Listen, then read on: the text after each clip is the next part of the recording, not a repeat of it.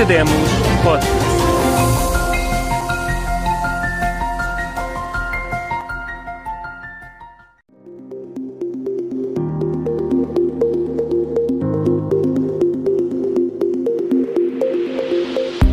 Bem-vindo ao Academos, um podcast sobre ideias que dão que pensar.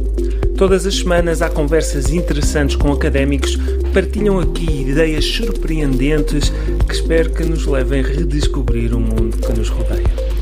O Academos Podcast é um talk show onde se fala de ciência de forma casual e descontraída, com o intuito de oferecer o melhor da academia que se faz em Portugal. Junte-se a nós e inspire-se.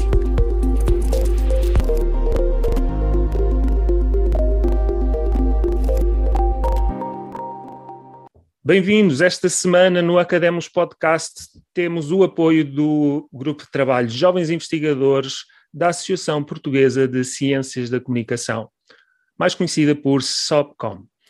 É um prazer ter hoje aqui Sónia Silva, ela é professora na Universidade de Trás-os-Montes e Alto Douro e tem trabalhado temas ligados à comunicação organizacional, bem como à identidade social das universidades portuguesas. Sónia, muito obrigado por estar aqui hoje. Eh, olá, boa tarde. Eu agradeço este convite para estar aqui eh, a partilhar um bocadinho da minha experiência académica hoje. É um prazer tê-la por aqui. A Sónia é uma jovem investigadora, doutorou-se em 2020 entre o período de doutoramento e a passagem para a lecionação decorreu muito pouco tempo. Essa experiência foi natural em si ou se foi algo uh, fortuito que aconteceu por acaso? Uh, Explique-nos como é que isso aconteceu. Bem, eh, por acaso não foi porque houve uma altura no doutoramento, que eu não sei precisar qual, que eu percebi que gostava mesmo de experimentar a lecionação. E então, na altura, uh, eu pedi à minha orientadora, a professora Teresa Juan, ela é professora uh, na Universidade do Minho, para participar em algumas aulas dela, para perceber como é que era, se efetivamente eu gostava, se achava que estava apta para, se me sentia confortável em dar aulas e participei em algumas aulas dela, um, com alguns temas específicos do meu doutoramento. Uh, e, portanto, à medida que eu ia percebendo que era aquilo que eu gostava de fazer, eu ia dizendo, ia dizendo às minhas orientadoras, a pessoas próximas, um, que queria, que gostava muito, sabendo que é difícil, portanto, que não é, que não é fácil integrar neste momento a docência, portanto é desafiante, mas eu ia dizendo que queria. E acho que esse foi um ponto muito importante, não desmerecendo, obviamente, a qualidade do meu trabalho de investigação, que eu acho que a tem, um, mas acho sobretudo. Rematar eh, essa afirmação, bom, o seu trabalho ficou em terceiro lugar num concurso para teses de doutoramento da SOPCOM, portanto é um, é, aí mostra também o mérito da investigação que desenvolveu durante o doutoramento. Sim, e, e é um reconhecimento que, que me deixou muito feliz eh, pelo reconhecimento do trabalho em si, mas também porque eu acho que sendo um reconhecimento do meu trabalho, também é um, um, reconhecimento da área, para a área da comunicação organizacional, porque as ciências da comunicação são, felizmente, um campo muito vasto, um, e a verdade é que há muitas outras áreas, como sendo os estudos relacionados com o jornalismo, uh, com os média, com os novos média, que um, são, eu acho que, no geral, há sempre mais estudos que são premiados, porque também são mais, não é? Eh, no campo das ciências da comunicação. E a comunicação organizacional, porque é uma área mais recente, porque também somos menos a estudar isto, acaba por ficar um bocadinho, às vezes, à margem uh, neste campo. E por isso eu acho que este reconhecimento é não só pessoal, mas também para toda a gente que está nesta área. Voltando aqui à questão da lecionação, portanto, eu fui sempre dizendo que queria mesmo, gostava de lecionar, que esse era o meu objetivo, sabendo ainda assim que era difícil, um, e quando eu acabei o meu doutoramento, pouco tempo depois, e eu acho que o estar no sítio certo, à hora certa, ajuda sempre muito. Um, houve um colega da UTAD que, portanto, que, precisa, que contactou uma professora aqui da Universidade do Minho, que disse que precisavam de alguém para dar algumas disciplinas da, da, área da comunicação organizacional e essa professora deu o meu nome, sabia que eu queria. Portanto, lá está, mais uma vez, de saber que eu queria fazer aquilo, deu o meu nome e depois disso, portanto, não havia muito tempo, aquilo foi em setembro, as aulas começavam em outubro, uh, eu enviei o meu currículo, depois de uma fase de seleção, eu acabei por ser chamada para uma porcentagem de 25%, porque eu estava nesse momento num projeto de investigação, e portanto foi assim, claro que... Muito naturalmente, então, e, e, imagino que tenha sido um momento feliz na sua Muito. carreira, porque era alguma coisa que já ambicionava. Foi fácil mudar-se do Minho para trás os montes? Foi. foi muito fácil. Um, eu acho que eu sou uma pessoa. Braga já é uma cidade uh, relativamente grande, a Universidade do Minho, então, uh, é uma das maiores, portanto, uh, eu diria, em termos de número de alunos, até do país. É uma universidade grande. A UTAD é mais pequena. eu sou de origem pessoal, sou do meio mais pequeno, portanto, para mim não foi difícil a integração. Depois já, já tinha lá um, esse colega que eu conhecia vagamente e que me foi sempre apoiando e foi muito bem recebida sempre por todos os colegas. É um ambiente muito agradável, por isso a transição foi mesmo muito simples. Isso ah, ajuda uh, sempre, ter muito. alguém conhecido que uh, nos acompanhe durante os primeiros tempos de lecionação. E que nos ensina tudo. Eu tenho muita sorte porque sempre que tinha uma dúvida lá contactava e tinha sempre esse apoio, ainda agora, não é? Porque mesmo assim ainda é, ainda é eh, uma experiência recente e, portanto, sempre que eu preciso tenho, felizmente, eh, pessoas que estão sempre dispostas a ajudar. Isso faz toda a diferença. Falemos, ainda há pouco estava a falar da comunicação organizacional. As empresas, sempre que se fala em comunicação, pensam em publicidade, pensam se calhar em assessoria de imprensa e em jornalismo, mas nem sempre pensam uh, na comunicação organizacional em si e muito menos se calhar numa, numa das partes que faz parte da comunicação organizacional, que é uh, o funcionamento da organização que está integralmente dependente de processos de comunicação. Com os meus alunos, quando eu lhes pergunto o que é comunicação ou profissões de comunicação, eles falam-me sempre de, de comunicação para públicos e nunca exteriores, portanto, e nunca para públicos internos da própria organização, como são os colaboradores, a administração e outros. Já há pouco disse que a comunicação organizacional uh, não tem muita gente aqui em Portugal a investigar. Como é que faz o ponto de situação? Como é que um, olha para a comunicação organizacional do ponto de vista das empresas, elas reconhecem ou não a sua importância? Então, começando pela questão uh, das empresas, e eu, eu disse isto na minha tese a respeito das universidades, mas eu acho que serve para a generalidade das organizações, é que esta é uma área nova e em termos de profissionalização também, ou seja, é normal que em Portugal em particular um, a comunicação organizacional ainda seja um assunto em desenvolvimento nas empresas e aquilo que nós vamos assistindo é que as empresas maiores, algumas multinacionais, já têm uma forma de trabalhar a comunicação organizacional, eu diria, mais integrada, porque são empresas que vêm de outros países, que já tinham uma tradição diferente na área da comunicação organizacional. Um, algumas empresas, eu estou-me a lembrar aqui, porque conheço pessoas que trabalham, por exemplo, as empresas que são do setor automóvel, um, estão, estão muito habituadas e têm uma cultura interna que mostra alguma preocupação com a comunicação. Um, em Portugal, eu acho que ainda se faz muito uma comunicação de resposta, ou seja, há uma ideia de que a comunicação é alguma coisa que nós ligamos e desligamos quando precisamos de resolver um problema.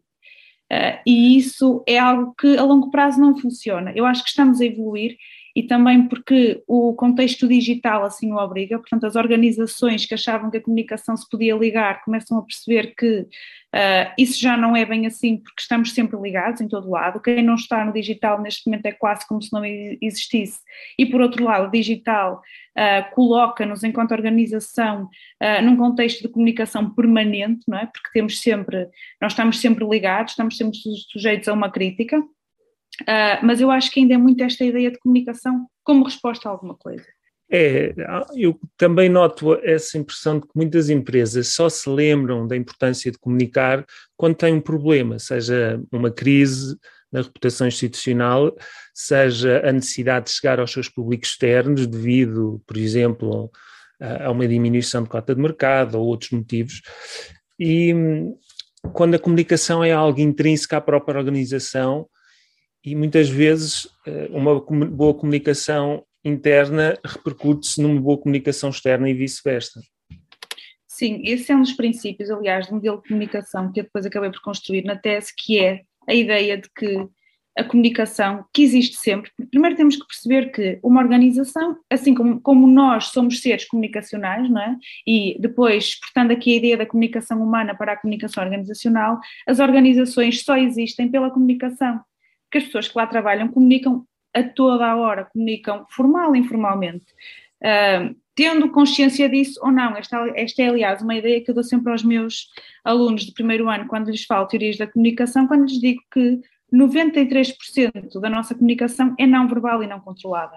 Um, e, portanto, nas organizações é a mesma coisa. As pessoas que lá trabalham precisam da comunicação a todo momento para exercerem a sua atividade. E, portanto, mesmo que as organizações se esqueçam do lado interno, é fundamental pensar a comunicação interna um, e o bem-estar dos colaboradores, o bom ambiente interno, passa necessariamente pela comunicação, que depois obviamente terá uma repercussão eh, positiva a nível externo, mas acho que este salto, não é, de, que é um salto para nós que estudamos sobre isto simples, que é, temos que começar por dentro e só depois é que avançamos para a comunicação externa, acho que é um salto um, que ainda falta às nossas uh, empresas em Portugal, que é pensar que é muito importante nós trabalharmos uma boa imagem, que depois vai ter um resultado numa reputação positiva, mas se não começarmos por dentro, em algum momento, uh, essa comunicação externa também não vai correr bem.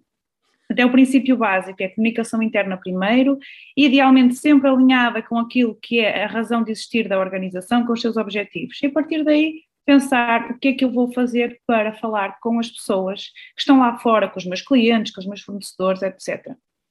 É, e imagino que hoje que se começa a falar mais de comunicação organizacional, mas quando ela surgiu, se falasse ainda menos. Ou será que foi ao contrário, Sónia? Será que quando surgiu, tinha uma reputação maior do que a que tem hoje?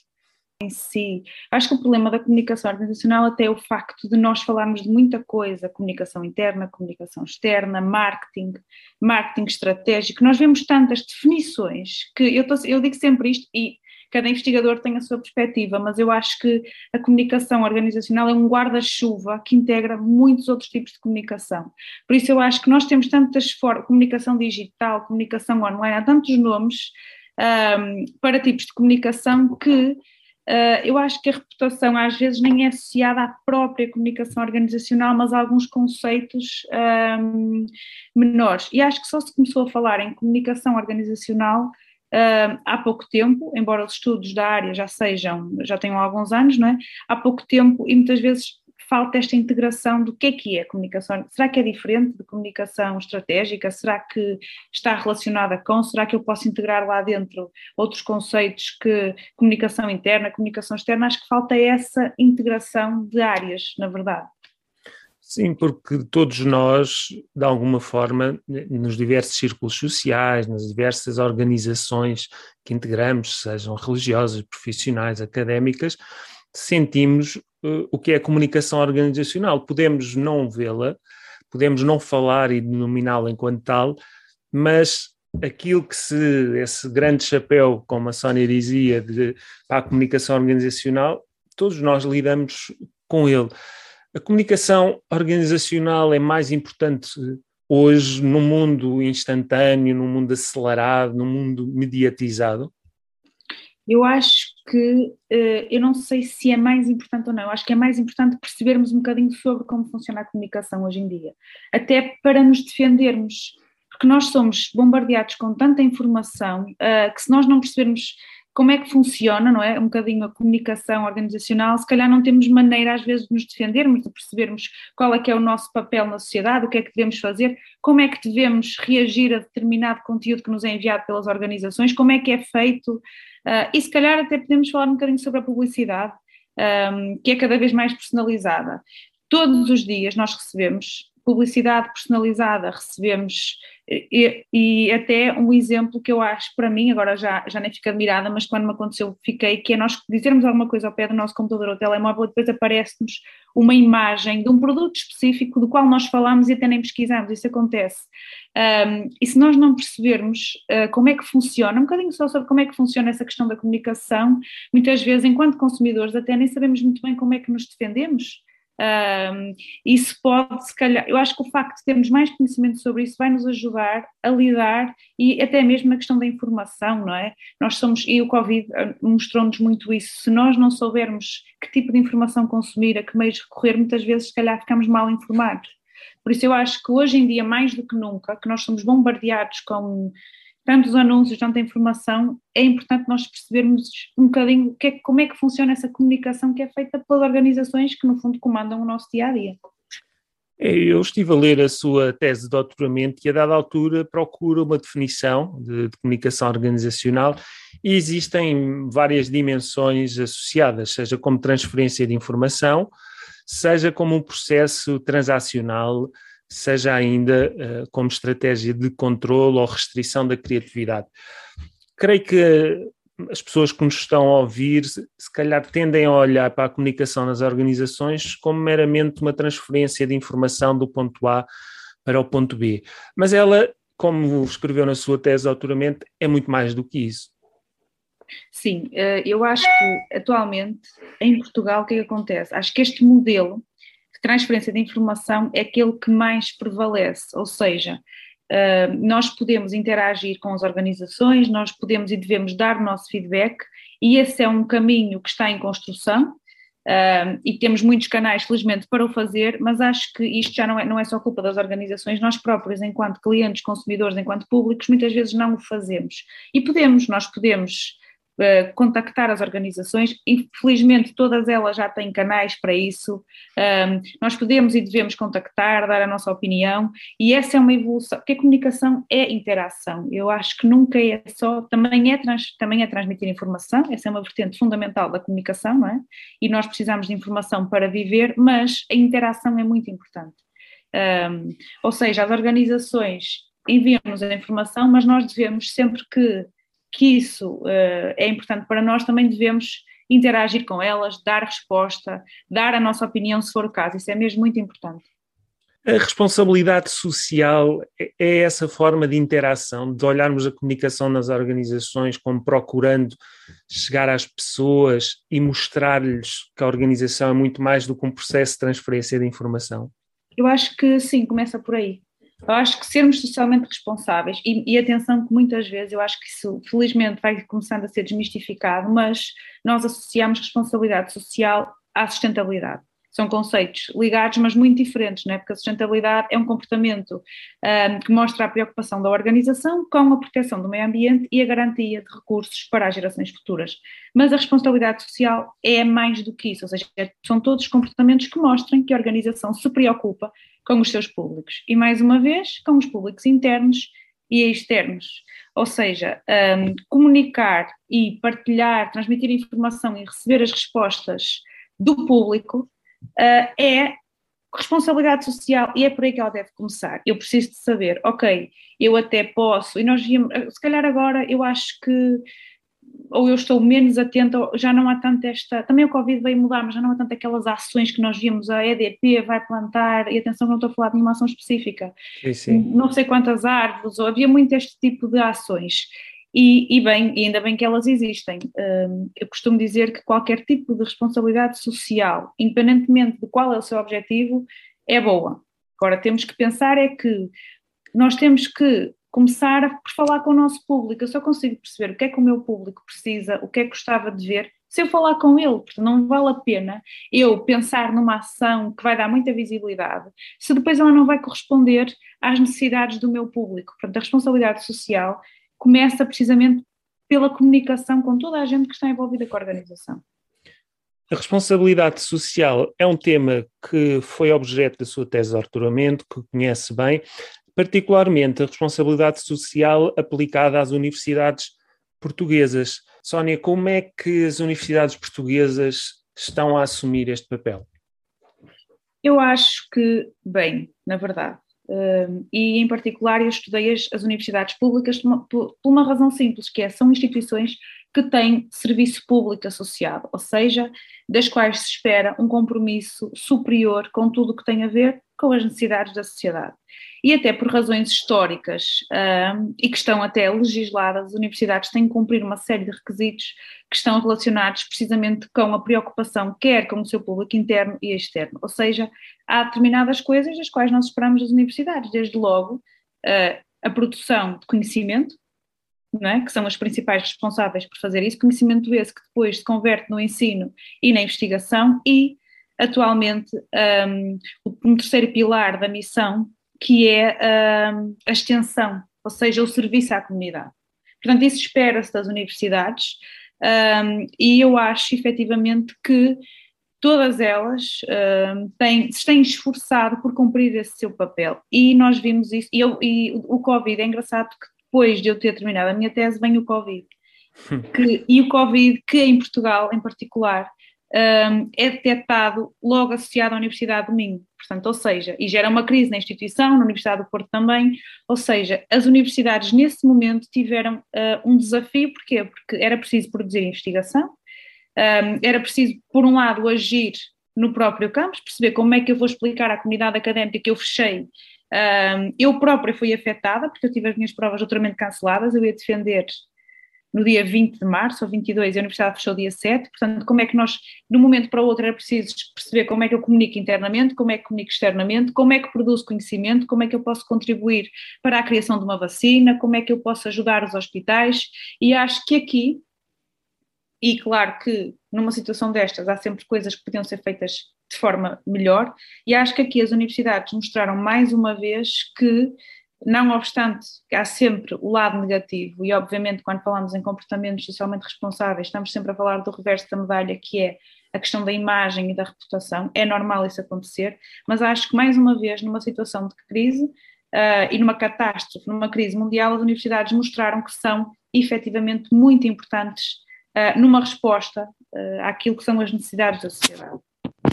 Já há uma consciência da importância da comunicação, não apenas como uh, informação entre os seus docentes ou informação para os seus alunos, mas há também consciência de que a, a comunicação é fundamental para comunicar uma identidade de marca? Eu acho que já vai havendo, acho que as universidades eh, e, as, e claro, e depois isto é como nas empresas, quanto maior a universidade, se calhar há mais recursos são elencados à questão da comunicação. Eu acho que vai havendo já essa consciência da importância que que a comunicação tem para comunicar uma identidade da universidade, mas, mais uma vez, eu acho que é um caminho a percorrer. A profissionalização da comunicação nas universidades também é recente. Uh, se nós pensarmos que em Portugal, só a partir de 1974 é que nós passamos a ter uh, uma rede de universidades satisfatória, não é? até lá tínhamos poucas. Uh, é normal que a profissionalização da comunicação tenha vindo bastante depois uh, e que só no início ali do século XXI é que se tinha começado a pensar nisto de uma forma mais séria. Um, portanto, há aqui razões históricas e de evolução que justificam que eu acho que hoje em dia já se vai tentando, já há um esforço para criar uh, uma perspectiva bidirecional da comunicação, mas acho que ainda, ainda prevalece a ideia de transmissão, ou seja, eu comunico e transmito mais informação mas ainda não sabem bem como gerir a questão da interação. Mas acho que é um processo normal, acho que daqui a alguns anos provavelmente o modelo vai ser diferente, mas para já acho que a principal função da comunicação é essa, de um contacto da organização para os públicos. A pandemia de Covid-19, que assolou todo o mundo, veio também mostrar ou acelerar esse processo de transformação da comunicação nas universidades, necessidade de ajustamento do calendário, necessidades de cumprir eh, regras sanitárias e muitos outros tipos de comunicação. Eu pessoalmente notei que havia mais comunicação e é normal, numa altura de crise, pede-se que haja informação, às vezes até que seja redundante, e mesmo as autoridades de saúde, sempre com grande esforço de chegar às pessoas, seja com conferências de imprensa diárias no início, seja com o constante emitir de comunicados, diretivas, eh, sempre no site, com aplicações, eh, no telemóvel. Ah, houve como que aqui um, um ressurgir da comunicação, mas num certo sentido a sociedade prestou atenção à importância, porque estávamos refém de um vírus desconhecido, o medo e a incerteza instalaram-se e foi a comunicação que de algum modo ajudou a acalmar as pessoas. Sim, é verdade. Eu acho que aqui hum, toda a gente, e, e mesmo as organizações, e isto é, é, muito importante, porque mesmo as organizações que achavam que não precisavam de comunicar com os públicos, perceberam que teriam que o fazer de alguma forma. Não havia outra maneira de, de exercerem a sua atividade. E, portanto, acho que de facto Covid-19 trouxe.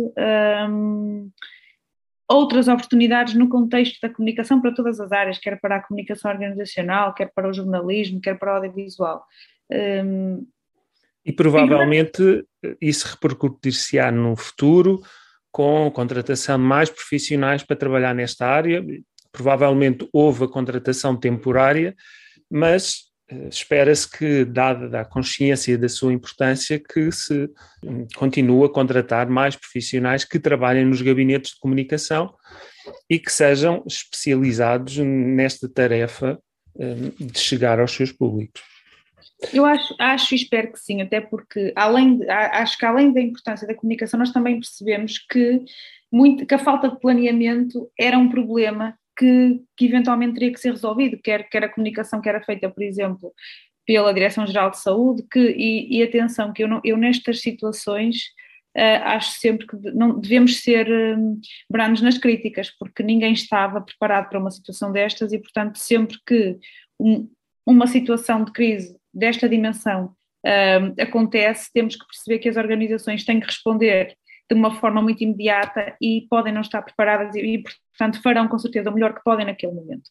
Mas isso vem mostrar, de facto, que o planeamento de comunicação, ou seja, a importância de haver profissionais que estão treinados precisamente para isso, não para fazer uma, comunicação de resposta, mas para planear, para prever situações um, deste género e que depois possam ser comunicadas de forma mais rápida e eficiente. É, sem dúvida. E a comunicação tem dois desafios, especialmente no tempo da pandemia: comunicar construindo confiança nas entidades e comunicar construindo uma cultura de participação. E é esta cultura de participação que no futuro, no futuro se podemos observar uh, e que esperamos que se prolongue, que esta confiança eh, seja construída uh, em termos de longo prazo e não termine aqui um dos seus temas é, é, justamente a responsabilidade social nas universidades portuguesas. Sónia, que conclusões gostaria aqui de relevar sobre a sua tese de doutoramento? Aquilo que descobriu prendeu-a ou já esperava de algum modo estes resultados? Uh, eu já esperava alguns dos resultados uh, que tive, nomeadamente a questão de que, de facto, as universidades têm feito um esforço para terem, terem impacto positivo na, na sociedade também, e também uh, já imaginava que, em termos de comunicação, ainda estivéssemos numa fase uh, primária, no sentido de que ainda se faz muita transmissão de informação. Um, portanto, acho que já esperava parte dos resultados. O que eu acho que aqui é importante destacar é que quando falamos em comunicar, nós nunca podemos ser ingênuos e achar que as organizações vão comunicar só para o bem-estar do público. Obviamente que essa comunicação tem que ter sempre um benefício, quer para a organização, quer para o público, mas é assim que deve ser. Uh, e por outro lado, para as próprias organizações é perceberem que às, às vezes nós temos medo de nos abrirmos por causa da crítica. Quanto mais canais de comunicação nós tivermos, quanto mais alternativas de interação nós dermos ao público, mais sujeitos a críticas vamos estar. E isso é óbvio, é normal que, que, assim seja. Mas a verdade é que mesmo que a organização ela não controle os canais de interação, os públicos vão falar, nesta fase os públicos vão falar na mesma. Portanto, um, a comunicação tal como está neste momento e as plataformas digitais fazem com que, por um lado, as pessoas tomem consciência do poder que têm enquanto utilizadores e enquanto produtores de informação, um, e por isso as organizações têm todo o benefício em elas próprias tentarem incutir esta cultura de participação, ou seja, elas serem elas próprias a promoverem canais que permitem aos seus públicos falar com elas, um, dar a sua opinião, e eu acho que isso já vai acontecendo na maior parte, em, em muita, já, já vão notando alguma diferença, aquela, as pequenas uh, tentativas, por exemplo, se nós ligarmos às vezes para algumas entidades, elas no fim pedem a nossa opinião, eu acho que vai havendo uma tentativa de. Mas acho que o receio de que se fale mal, o receio da crítica, muitas vezes faz com que as organizações permaneçam fechadas em si mesmo e tenham alguma, alguma dúvida se devem ou não abrir e ultrapassar este modelo de transmissão de informação. E acho que acho que Sim. o importante é mesmo uh, pensar desta forma não importa, se eu não controlar a minha comunicação, se não, se não for eu a, a possibilitar esses canais, as pessoas vão falar na mesma. Portanto, não vale a pena tentar fugir uhum. àquilo que é inevitável. Relembro-nos as universidades públicas portuguesas que estudou. A Universidade do Minho. Uhum. A Universidade do Porto, a Universidade de Lisboa e a Universidade da Beira Interior. Todas elas revelam já um cuidado profissional com os gabinetes de, de comunicação? Sim, todas têm estas estruturas. A Universidade do Porto e a Universidade de Lisboa, porque são universidades muito maiores e também porque são universidades já muito mais antigas, portanto foram das primeiras em Portugal, uh, têm gabinetes muito maiores, portanto com, muito, com muitos mais profissionais, com uma estrutura diferente já, um, e, e, a própria e a Universidade do Minho e a da Beira Interior têm gabinetes mais pequenos, uh, que é normal, na verdade, um gabinete que, que eu acho que precisavam de ser, acho sempre, não é? Uh, eu sou interessada, que precisavam de ter, se calhar, mais profissionais, porque os que lá estão fazem um bom trabalho, um trabalho excelente, mas muitas vezes têm que tratar de todos os assuntos da comunicação e isso não é fácil, mas todas elas já têm profissionais que, que tratam dos assuntos da comunicação. Geralmente, esses gabinetes de comunicação, ou, ou melhor dizendo, frequentemente esses gabinetes de comunicação têm associados profissionais de marketing, profissionais de design. Portanto, estamos aqui a olhar para a comunicação como um campo transversal que precisa de vários profissionais e competências e não apenas o do assessor de imprensa. Essa é, aliás, uma das profissões importantes na comunicação organizacional, mas há outras dimensões naturalmente associadas que pedem essa equipa muito maior. Às pessoas que nos estão a ouvir lá em casa, que têm empresas, que trabalham em organizações, que conselhos daria para que pudéssemos ter uma comunicação mais efetiva nas organizações? O que é que falta fazer, segundo aquilo que observou, e aquilo que pode ser feito no futuro? Então, eu acho que, em primeiro lugar, se ainda não existe um profissional, e não, não é só de comunicação, mas alguém que perceba planeamento de comunicação, isso é muito importante logo à partida.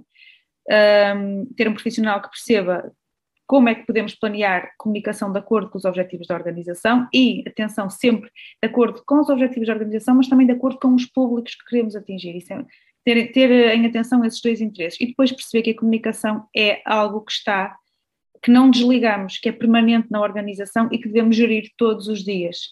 Um, é isso que vai fazer a diferença, não pensar na comunicação como alguma, algumas ações que nós vamos fazendo para promover um produto, para resolver uma pequena crise. A comunicação deve ser gerida todos os dias, uh, deve ser pensada como algo, da mesma forma que o departamento financeiro trabalha todos os dias e tem sempre contas para fazer, a comunicação também tem que estar lá todos os dias. Eu acho que estes dois pensamentos, não é? ter um profissional que perceba comunicação integrada e perceber que a comunicação não se liga nem desliga, se calhar trazem logo outra visão para as organizações, se calhar ajudam, ajudam até muitas vezes a perceber porque é que alguns problemas acontecem. Sónia, onde é que podemos acompanhar o seu trabalho? Existe algum site que as pessoas que nos estão a ouvir possam consultar? Bem, eh, eu nesse aspecto eu sou muito pouco criativa, portanto eu, tenho o meu currículo, que é uma grande chatice, eh, porque é um currículo académico, não é?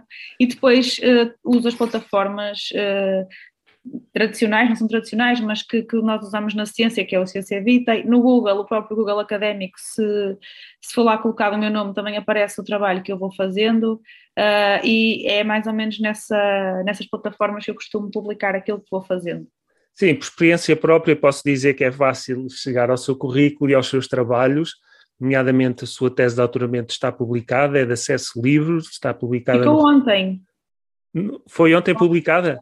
Foi ontem, só ontem é que ela ficou disponível. Foi. É, então, ainda bem que vem a tempo de eu anunciar aqui no podcast e é de acesso livre, está no repositório da Universidade do Minho e eh, sugiro a sua leitura para conhecermos melhor não só a, a ideia de comunicação organizacional, identidade social, responsabilidade social, mas também o papel eh, que as universidades portuguesas vão assumindo neste domínio.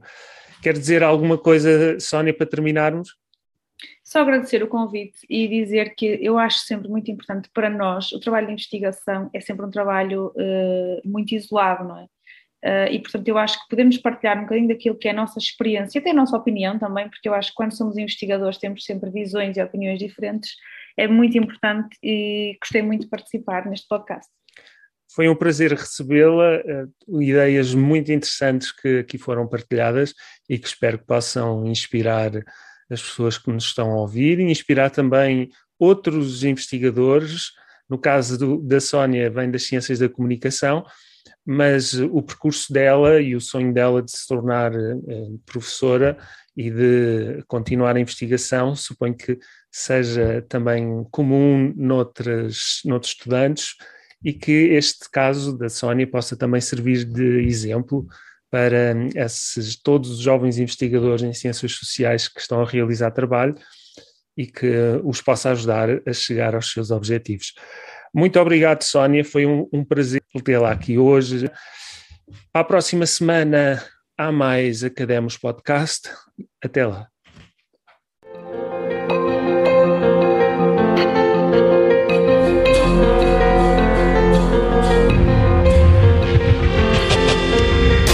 Obrigado por ouvir o Academos Podcast. Se gostou deste episódio, não se esqueça de subscrever o canal e partilhá-lo nas redes sociais. Uma simples recomendação a um amigo é um grande incentivo para este projeto. Pode seguir o anfitrião na página de Facebook Samuel Mateus Comunicação e saber mais sobre os cursos online sobre comunicação em público em comunicarlideranca.wordpress.com. É tudo por hoje. Até à próxima semana.